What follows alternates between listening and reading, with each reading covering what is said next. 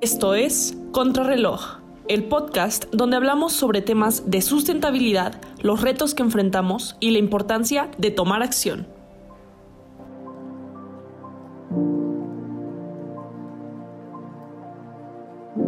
Hola a todos y todas, eh, muy buenos días o buenas tardes, dependiendo a la hora a la que estén escuchando esto. Mi nombre es Ana Paula y el día de hoy estoy aquí con Pepe. Pepe, ¿cómo estás? ¿Qué tal? Buenos días, tardes, noches, donde quiera, donde sea que nos escuchen y cuando nos escuchen, qué gusto estar aquí en este espacio. Eh, les envío un gran saludo desde Atizapán, aquí en el bello Estado de México. La verdad es que estamos muy emocionados por este nuestro primer episodio del podcast Contrarreloj. Es un proyecto que Pepe y yo traíamos planeado ya desde hace bastante tiempo y pues nos hace muy felices, ¿no? Estar el día de hoy hablando de estos temas. Básicamente, Contrarreloj, quiero platicarles un poco de dónde nació este podcast y cuál es la inspiración del nombre, qué significa Contrarreloj. Y verán, Ah, en el año 2020 se creó una campaña de concientización ecológica que se llama The Earth Has a Deadline. Fue creada por dos artistas, Gan Golan y Andrew Boyd. Y básicamente esta campaña está muy padre porque lo que hacen es que en edificios famosos de eh, Union Square en Manhattan, es poner el tiempo que nos queda antes de que los efectos del cambio climático sean irreversibles. Entonces es muy interesante porque tú en el edificio nada más ves 7 años, 103 días, 15 eh, minutos y así. Entonces yo creo que es un mensaje fuerte pero necesario. Es algo que tenemos que escuchar. El tema de este podcast, de este episodio del día de hoy, es el desarrollo sustentable. Primero que nada, ¿qué es el desarrollo sustentable, no? Pues el desarrollo sustentable como tal, la primera vez que se usó y que se tuvo una definición fue en 1983, cuando una comisión, eh, especificada esta comisión en tratar temas medioambientales, creó un, un, reporte que se llama Brundtland Commission y pues en este reporte básicamente lo que ellos hacían era poner estrategias y medidas para alcanzar la sustentabilidad en un futuro.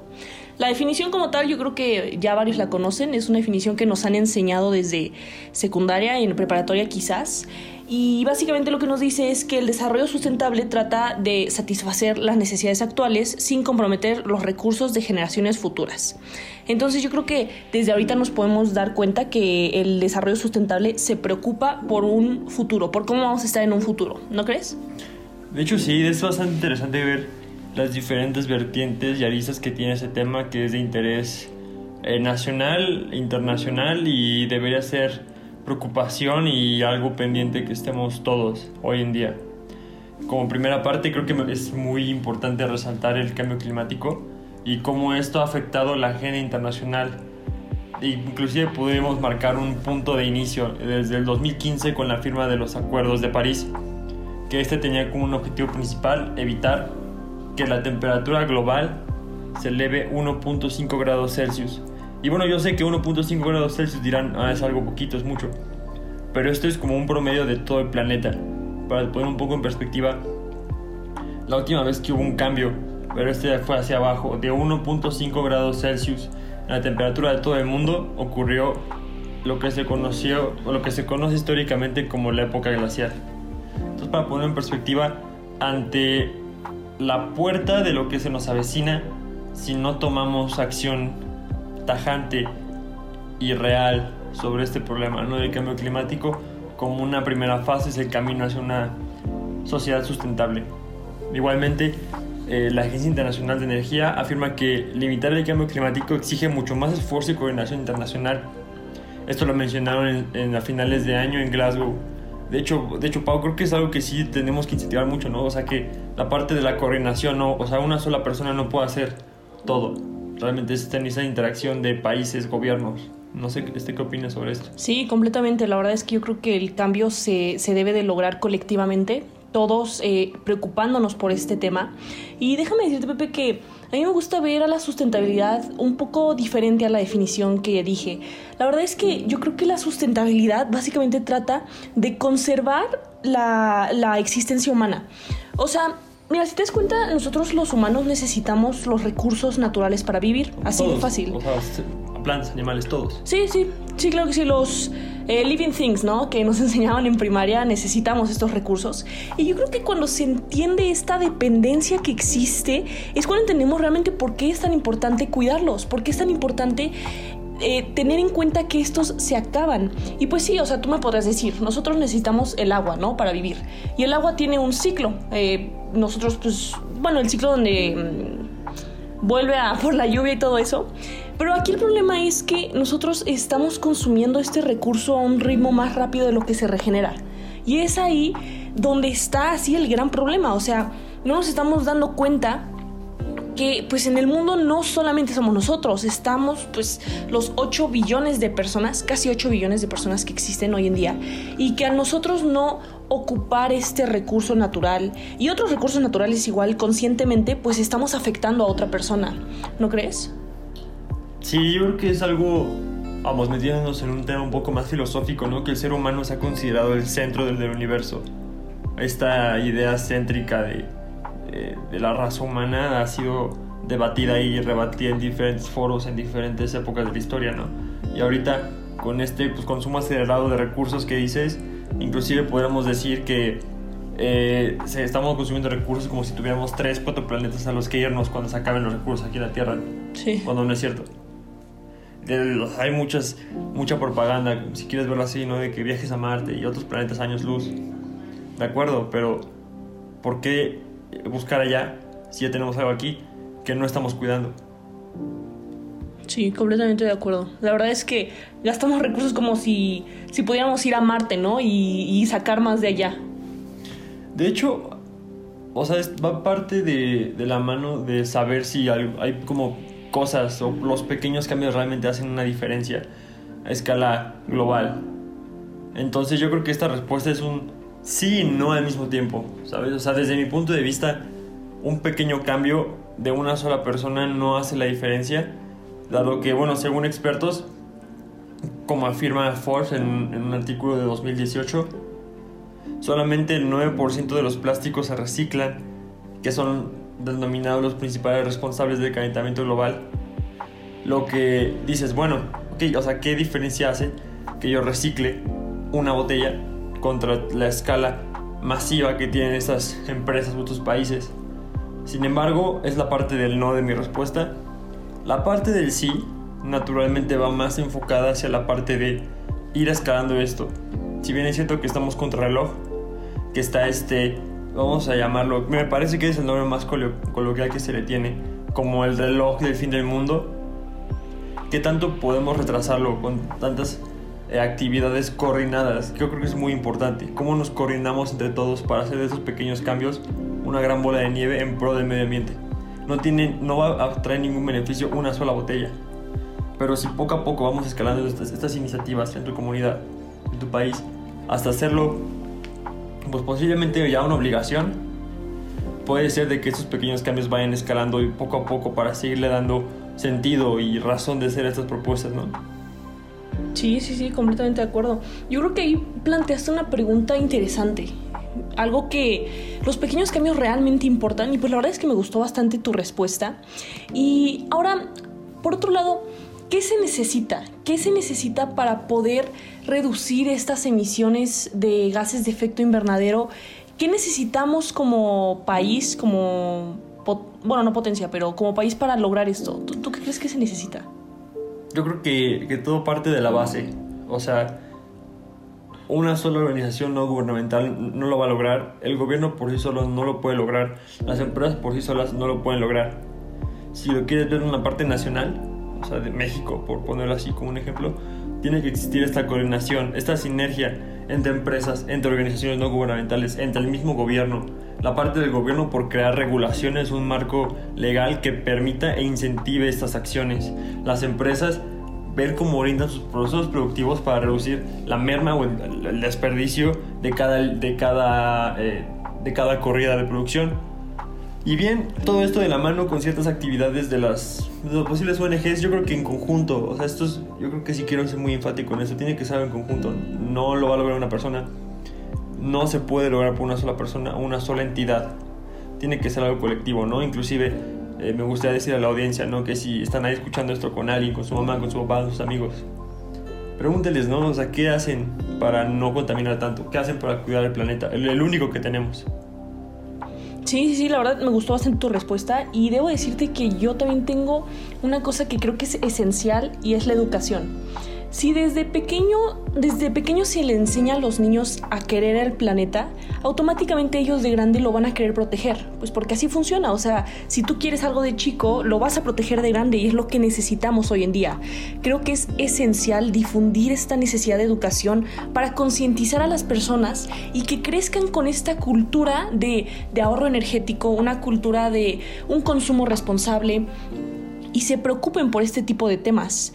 Y déjame decirte que eh, en otro curso que estoy tomando por ahí, estábamos viendo algo importante sobre cómo afecta la sobrepoblación al cambio climático. Y realmente, mira, si lo ves de una forma, entre más población, más recursos se deben de consumir. Y, y es ahí cuando entra la necesidad de, pues, tener sistemas sustentables, ¿no? Ok, ok, ok.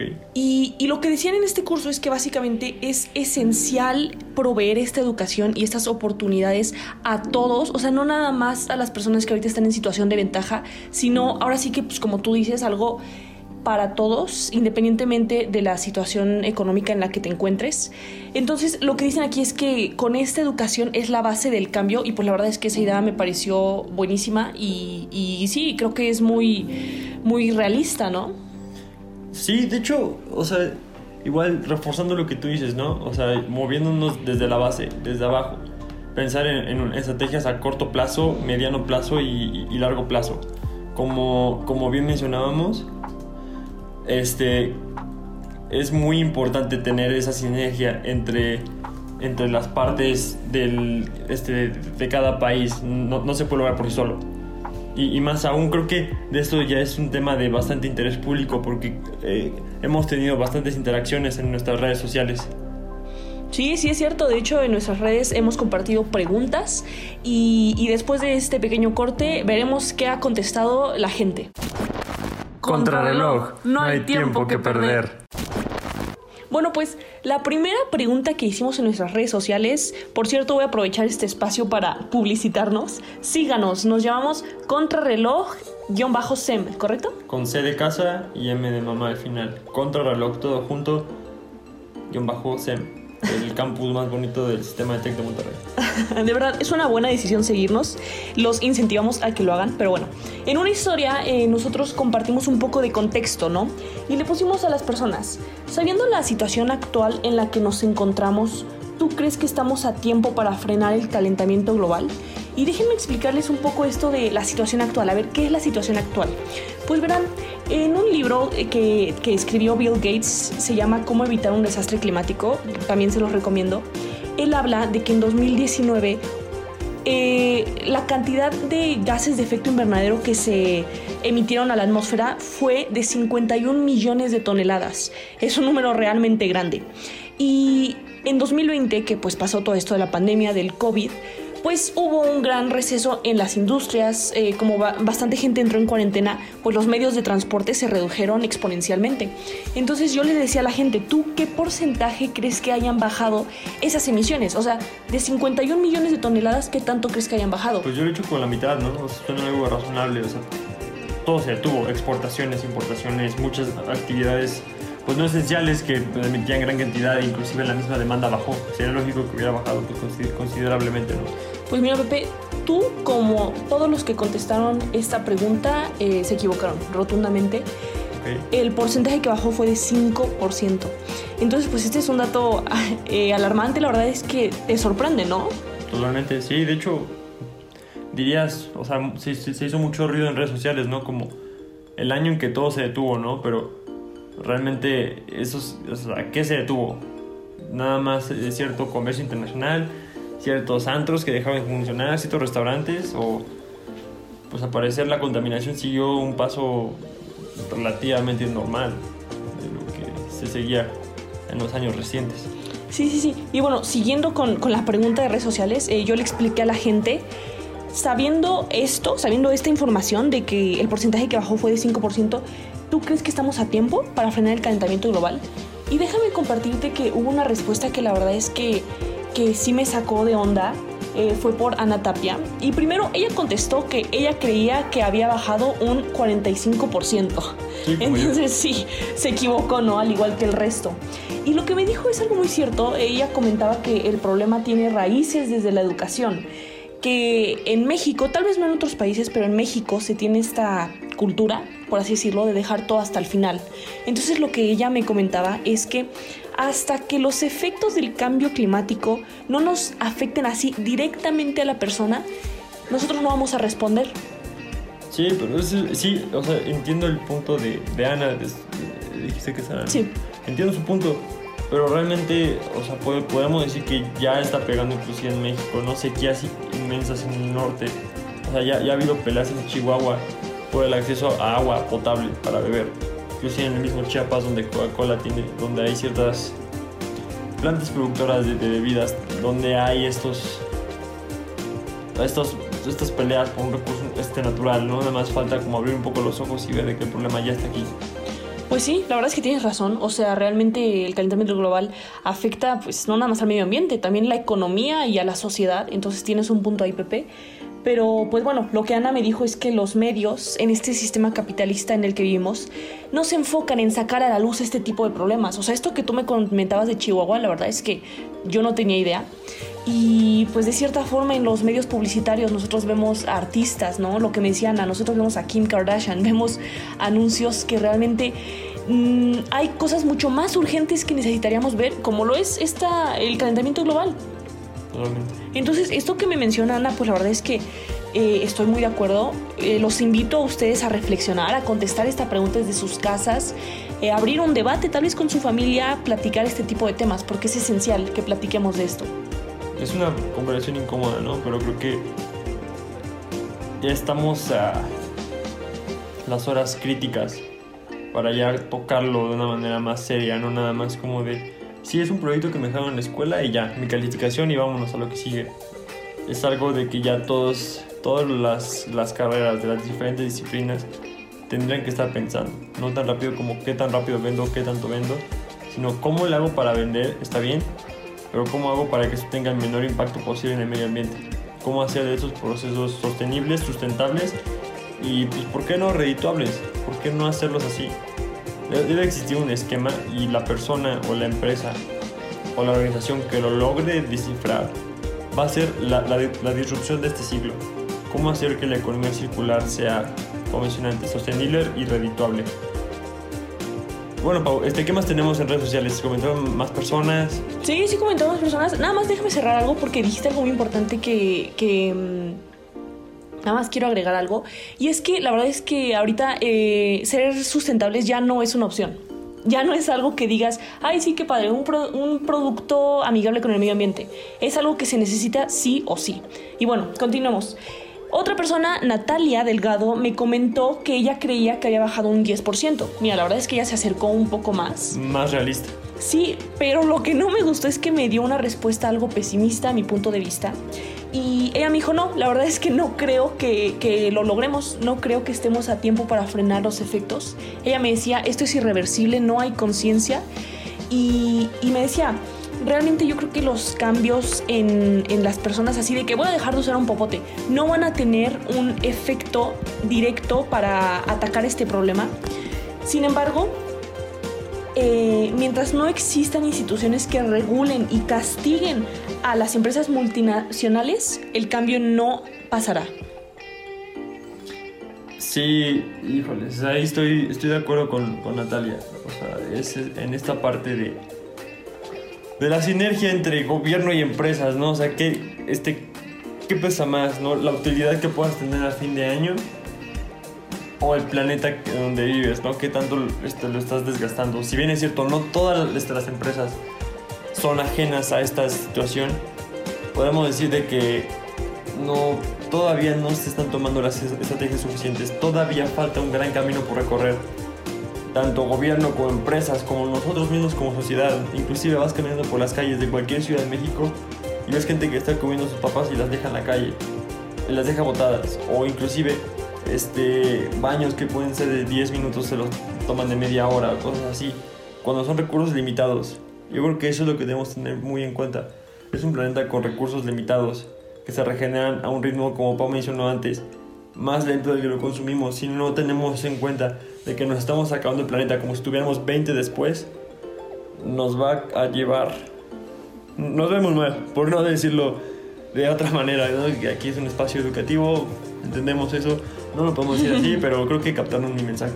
Sí, totalmente de acuerdo. La verdad es que concuerdo con Nat, mientras que la prioridad de las empresas multinacionales no sea eh, tener sistemas sustentables, pues la verdad es que va a estar difícil. Pero es aquí cuando yo creo que nosotros podemos empezar a hacer varias cosas, empezar a tomar acción, a tomar conciencia. Y, y bueno, después de esta pequeña cortinilla hablaremos un poco sobre algunos tips que se pueden hacer, ¿no? Es algo importante.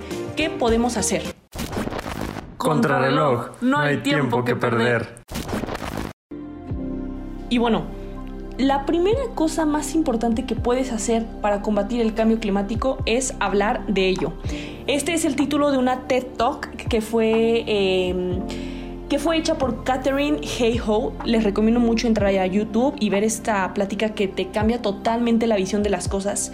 Y, lo que ella nos dice es un mensaje importante. Muchas veces se cree que como tú no tienes el poder de hacer que estas empresas multinacionales cambien, pues ya, no puedes hacer nada, ¿no? Entonces nomás te sientas a ver el problema. Y no, ella refuerza el mensaje de que realmente el cambio está en concientizarnos, en realmente entender la necesidad de empezar a consumir productos sustentables, de empezar a fijarnos en el tipo de empresas al que le compramos, negarnos al fast fashion y todo esto. Eh, ¿Tú crees que, que esto sea importante, Pepe, hablar del tema? Sí, totalmente. Yo creo que en estas épocas donde las redes sociales impactan tanto, es también algo que juegan a, favor de la difusión de ideas y logras tener un mensaje que llegue al mayor número de personas, ya sea Twitter, Facebook, Instagram, YouTube, inclusive TikTok, eh, puedes hacer que tu mensaje llegue a, más personas, inclusive difundir ideas que agreguen valor a las vidas de la gente y pues por qué no al planeta mismo, nuevamente nos queda uno. Nada más otra, otra acotación que quisiera hacer. Estas recomendaciones las vamos a dejar. Cualquier recomendación que escuchen aquí, las vamos a dejar en nuestra historia de Instagram para que las puedan tener presentes por si quieren darle una, una revisada, quieren decir como, ah, ok, me interesa este video, este libro. No se preocupen, si no anotaron el nombre, se los dejamos en nuestra página de Instagram, arroba contrarreloj-c. Sí, qué buena propaganda, ¿eh? Metiste ahí, la verdad. Hay que aprovechar, ¿no? Que nos están escuchando. Y, y, pues sí, la verdad es que ella refuerza este mensaje. Hablar sobre ello genera un efecto dominó, puesto que contagias esta necesidad de hacer el cambio. Y ahora la persona a la que le hablaste de ese tema va a ir y lo va a hablar con otra persona. Y lo va a hablar con otra persona. Y ese es el punto de esto. El segundo tip, la verdad es que se nos acaba el tiempo. Entonces realmente les recomendamos ir ya a nuestras redes sociales a seguirnos.